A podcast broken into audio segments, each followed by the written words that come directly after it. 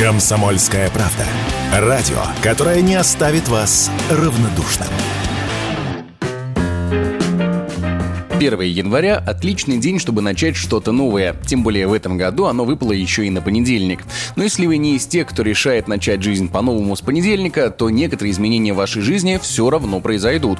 С 1 января 2024 года вступили в силу многочисленные изменения в законах и правилах, которые коснулись миллионов россиян. Так, например, с понедельника был повышен минимальный размер оплаты труда. Притом в этом году его повышение оказалось рекордным – на 18,5%. Теперь он составляет 19 242 рубля. О повышении МРОД в середине прошлого года заявил президент Владимир Путин.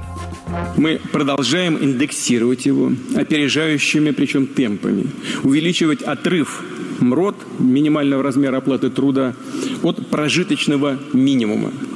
С 1 января 2023 года МРОД был повышен на 6,3% до 16 242 рублей в месяц. С 1 января 2024 года проведем еще одну индексацию, сразу на 18,5%.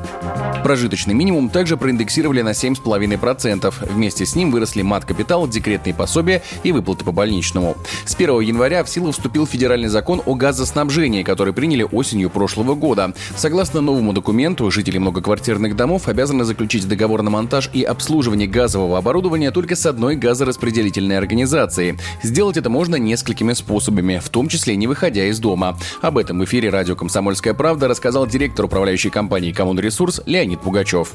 Есть три варианта заключения договора с специализированной компанией на обслуживание внутриквартирного оборудования. Первый. Узнать у своей управляющей компании, э, кто обслуживает ВДГО, прийти в офис этой компании, которая обслуживает дом, заключить договор непосредственно на месте. Второй вариант. На сайте этой специализированной компании должна быть возможность э, дистанционного заключения договора. И третий вариант. Никуда не ходить, ни на какие сайты не лазить, а дождаться квитанцию от этой специализированной компании. Вы ее оплачиваете, и по конклюдентному праву вы считаете, что вы соглашаетесь с офертой договора, и считается, что договор между вами и этой компанией заключен.